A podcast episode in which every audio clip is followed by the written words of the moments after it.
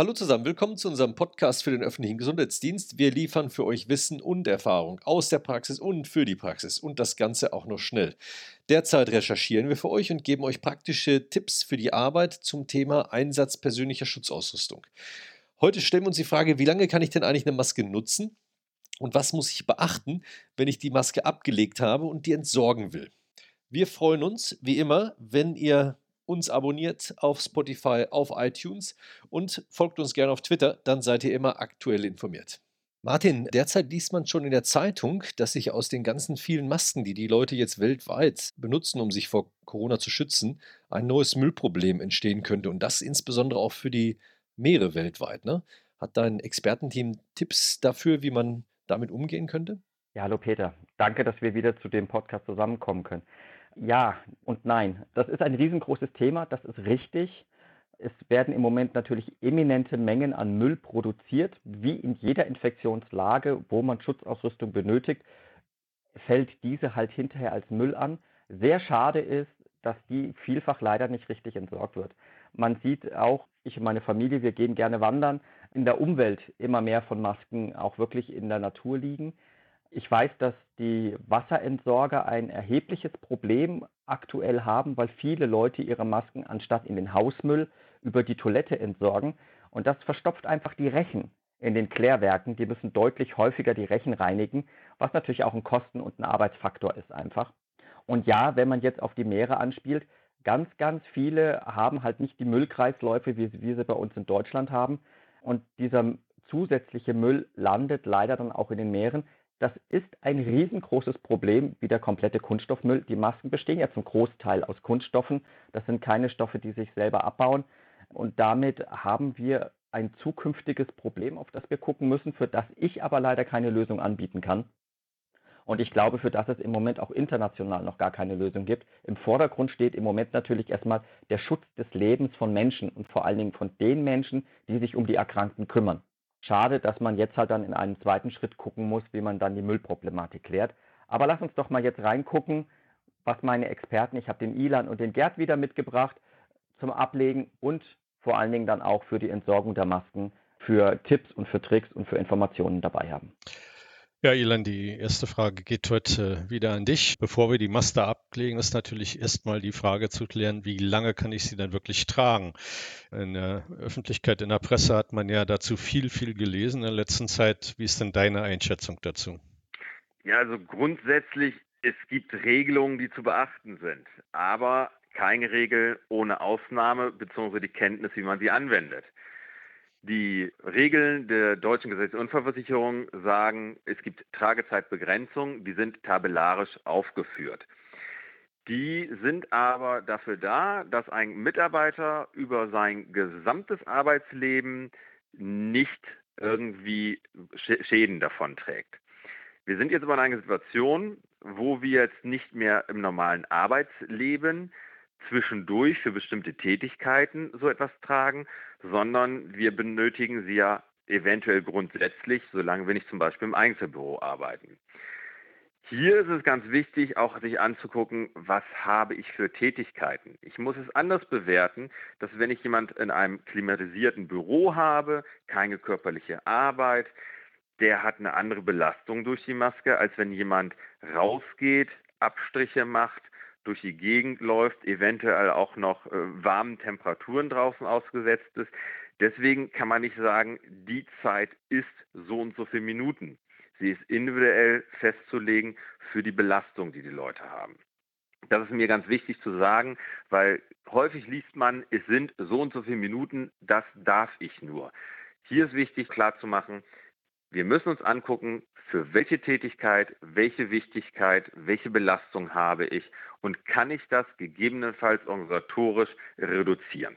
Mhm. Aber das macht es ja so ein bisschen schwierig, Ilan, wenn man nicht genau weiß. Also ich kann das ja nicht jedem meiner Mitarbeiter überlassen, wann er seine Maske absetzt, oder? Hast du da irgendwie eine Faustregel? Also an was, was kann ich dem mit auf den Weg geben? Ja, da sind wir wieder beim Thema Betriebsanweisungen des Unternehmers. Der Amtsleiter oder andere Verantwortliche müssen ja festlegen, wie sollen die Mitarbeiter sich schützen, wie sollen sie sich verhalten. Und da muss ich natürlich in meinen Gefährdungsbeurteilungen gucken und sagen, was habe ich hier mit dem Betriebsarzt, mit der Fachkraft für Arbeitssicherheit festgestellt, was habe ich für Maßnahmen getroffen und was sage ich meinen Mitarbeitern, wie können sie damit umgehen. Und gerade wenn ich sage, die Leute arbeiten im Zweifel draußen, muss ich natürlich differenzieren. Wenn ich nur 15 Grad habe und kein Regen, keinen großen Sonnenschein, dann kann ich natürlich sagen, ihr könnt im Zweifel länger arbeiten, als wenn ich draußen 25, 30 Grad im Zweifel sogar im Schatten habe. Dann muss ich es natürlich anpassen. Da muss ich die Informationen weitergeben, ich muss die Leute unterweisen, damit sie sich sicher verhalten können. Okay, das habe ich verstanden. Ich glaube, das ist auch ein guter Hinweis, dass sozusagen die Mitarbeiter eingewiesen werden müssen, wie sie ihr Risiko managen. Ja, dass sie so ein bisschen darüber informiert sind, was sie dann auch können. Da muss ja auch ein Spielraum da sein. Jeder Tag ist ja auch nicht gleich warm. Jetzt mal eine Frage an Gerd. Gerd, du hast bestimmt schon zig Masken angelegt und abgesetzt. Was ist die Reihenfolge, die richtige Reihenfolge, wenn ich Masken absetzen möchte? Und was sind deine Erfahrungen nach die häufigsten Fehler, die dabei so passieren? Ja, also der häufigste Fehler, der mir auffällt, wenn mit PSA gearbeitet wird, ist Kontaminationsverschleppung. Beim Ablegen der Maske, jetzt erstmal, sollte man berücksichtigen, dass Atemschutz als PSA-Bestandteil als letztes abgelegt wird. Wenn ich PSA ablege, sollte ich einen Abwurfbehälter zur Verfügung haben, in den ich dann die kontaminierte PSA einbringen kann. Oder, was wir auch sehr häufig machen, ist, wenn wir auch Anzüge anhaben, dass wir große Müllsäcke zur Verfügung stellen. In diese Müllsäcke steigt dann derjenige, der den Anzug ablegt, rein und dann wird er ausgekleidet. Das heißt, wir arbeiten da in so einer Art Body-Body-System. Und wenn wir dann, oder wenn er dann aus dem Anzug raus ist, kann er aus dem Müllsack aussteigen. Der Müllsack wird einfach verschlossen und kann dann entsorgt werden. Das ist eine sehr, sehr einfache Methode und reduziert dann auch die Kontaminationsverschleppung. Bevor ich aber eine Maske ablege, muss ich darauf achten, dass meine Hände möglichst kontaminationsfrei sind. Das heißt, ich sollte entweder einen Handschuhwechsel durchführen, das heißt die Überhandschuhe ausziehen, oder ich sollte eine Handhygiene durchführen. Also Überhandschuhe, darf ich nochmal nachfragen? Überhandschuhe heißt, ich habe zwei an, ja? Einen, den ich, zwei äh, Handschuhe, ich ja. äh, übereinander an. Ne? Übereinander, ja. Und da bietet es sich auch an, dass man zwei farblich unterschiedliche Handschuhe verwendet. Ilan hat es eben schon angesprochen. Es gibt diese AQLs. Das heißt, man muss davon ausgehen, dass in einer bestimmten Anzahl von Handschuhen in einem 100er Handschuhpaket Löcher sind. Und wenn ich unterschiedlich farbliche Handschuhe verwende, dann kann ich sehr schön feststellen, ob in einem Handschuh ein Loch ist, beziehungsweise ob ich den Handschuh schon irgendwie durch Tätigkeit nicht ausgeführt habe, verletzt habe, weil dann die andere Farbe des Unterhandschuhs besser zu sehen ist und durchkommt. Okay. Ja? Nach dem Ablegen des Oberhandschuhs bzw. der Handhygiene würde man dann die Brille oder das Gesichtsschild ablegen. Hierbei sollte man auch möglichst das Gesichtsschild oder die Brille nicht vorne berühren, sprich Kontamination. Bei Brille mit elastischen Bändern geht man mit den Fingern unter die Bänderung und zieht dann die Brille über den Kopf nach vorne. Hierbei sollte man den Oberkörper nach vorne beugen, um zu verhindern, dass wenn ich mit der Brille abrutsche oder auch nachher mit der Maske, dass die dann meinen Brustbereich kontaminiert. Ja. Bei Gestellen sollte man auch die Gestelle nur nehmen und nach vorne nehmen. Bei der Maske, wie schon gesagt, auch nach vorne beugen. Den Kopf dann entweder über diesen Abwurfbehälter halten, die Maske mit den Fingern unter den elastischen Bändern greifen und dann die Maske ablegen, ohne den Maskenkörper zu berühren. Danach halt dann die Handschuhe ablegen, Handhygiene. Und was ich persönlich also auch für wichtig halte, ist, gerade auch im Gesichtsbereich, weil man schwitzt ja unter den Masken, dass man eine gewisse Hautpflege, einen Hautschutz betreibt, damit dann die Haut unter den Maskenbereichen, wenn man häufig die Masken trägt, nicht aufreißen kann und damit Eintrittsworten für Keime entstehen. Ja, Ilan, ich habe ja nur gelernt, die Maske ist als letztes abzulegen. Das habe ich nur erledigt. Bin ich damit fertig oder was ist jetzt noch zu tun? Grundsätzlich natürlich wichtig, wie bei allen Arbeitstätigkeiten, alles vernünftig aufgeräumt haben, nichts mehr rumliegen, alles verschlossen, alles entsorgt. Jetzt sind wir aber noch bei einem Punkt, der auch immer wieder zur Diskussion führt Richtung Tragezeit. Viele Leute sagen, wenn ich meine Tragedauer durch habe, brauche ich meine Pause. Die Regel sagt in der Regel 30 Minuten. Das heißt, ich habe eine Stunde auf zwei Stunden Maske getragen, 30 Minuten Pause. Hier ist wichtige Information, es handelt sich nicht um eine Pause in dem Sinne, sondern eine Erholungsdauer. Das heißt, eine Erholungsdauer ist hier die Zeit, in der ich ohne Atemschutz etwas mache.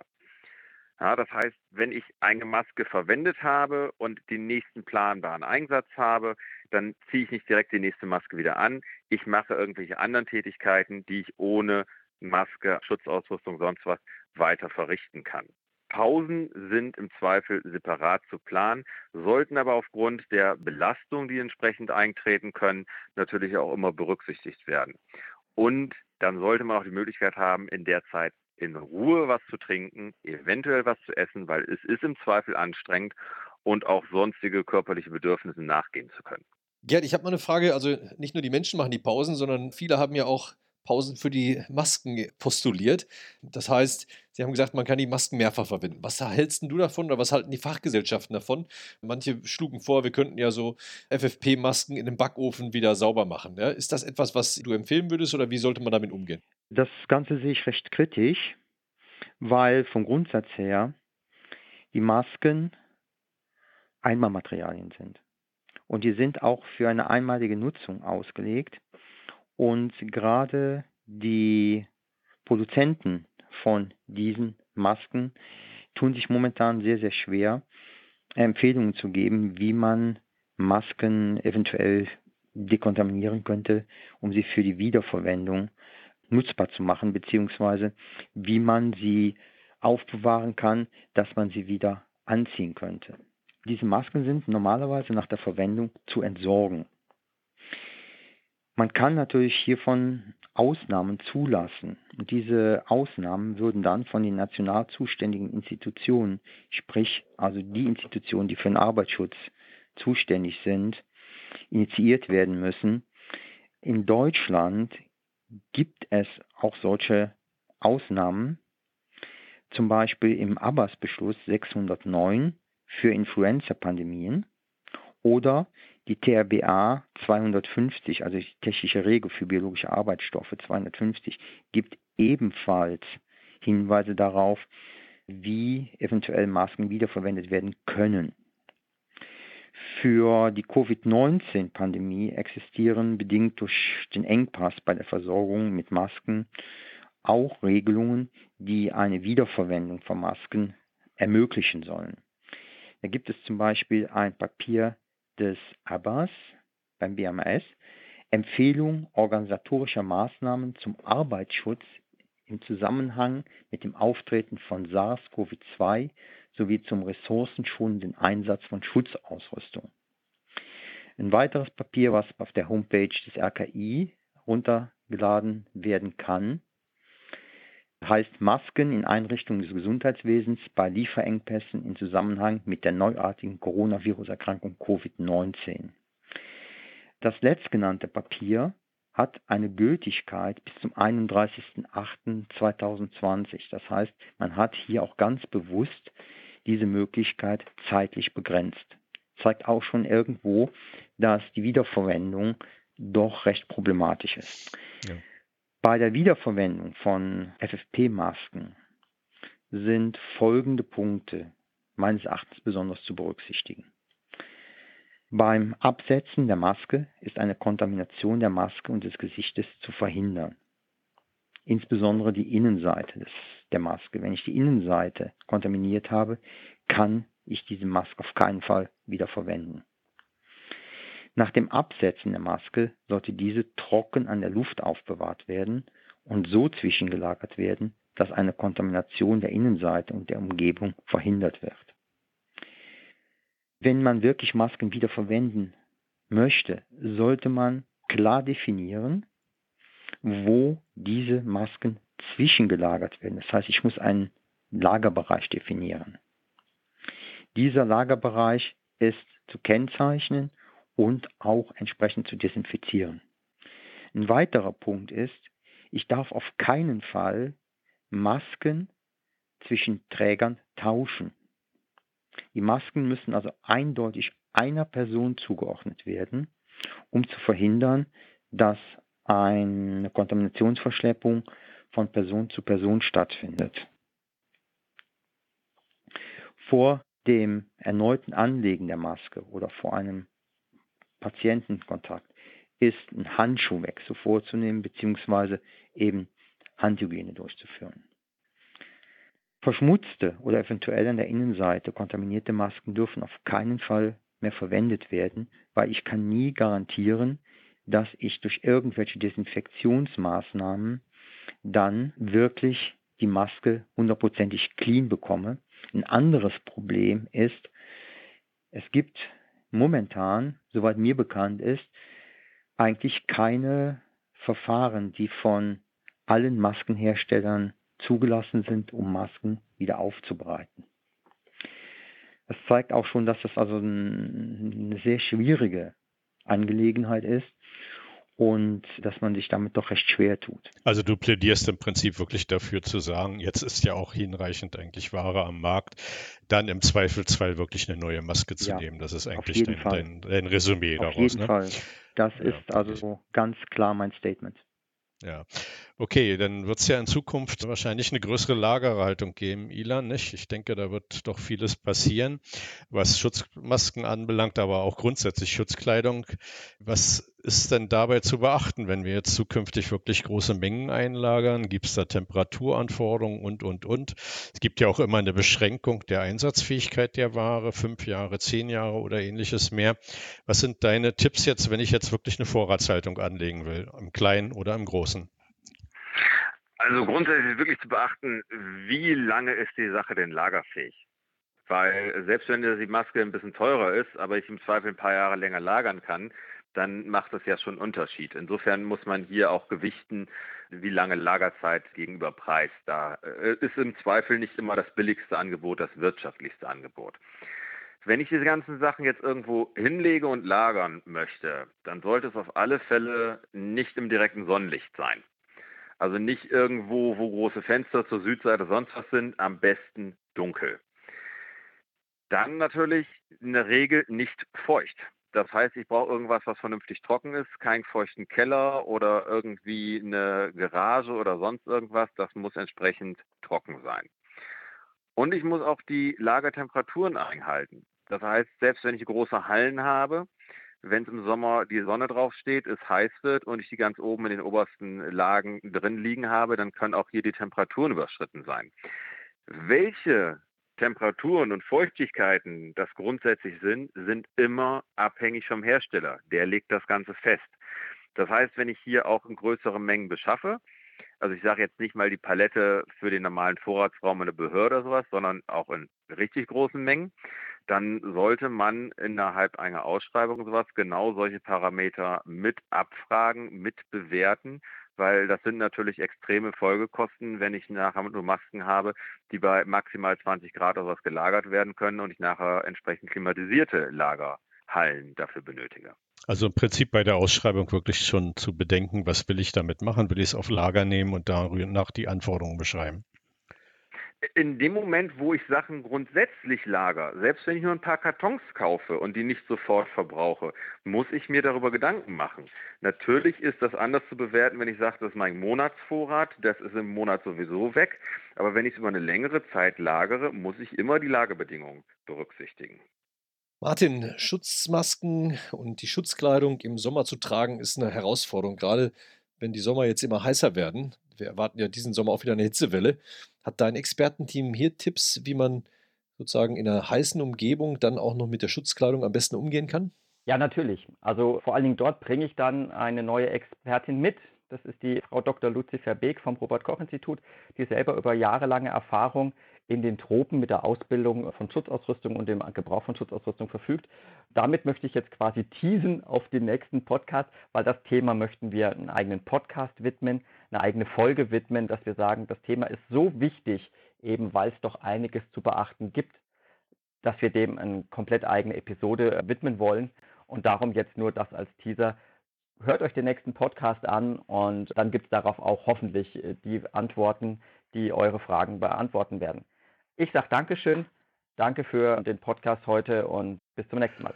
Ja, ich denke, dann haben wir auch dieses Thema Ablegen, Entsorgen und auch Lagerung von Schutzkleidung jetzt ziemlich umfassend behandelt. Ich danke euch ganz herzlich für eure wichtigen Hinweise und Tipps. Ich denke, das war nochmal wichtig für die Gesundheitsämter und auch für alle anderen, die mit Schutzkleidung arbeiten. Herzlichen Dank dafür. Super, danke schön. Das war echt ganz hilfreich. Bitte, gern geschehen. Gerne, danke. Also macht's gut und tschüss dann. Tschüss. tschüss. Tschüss. Tschüss.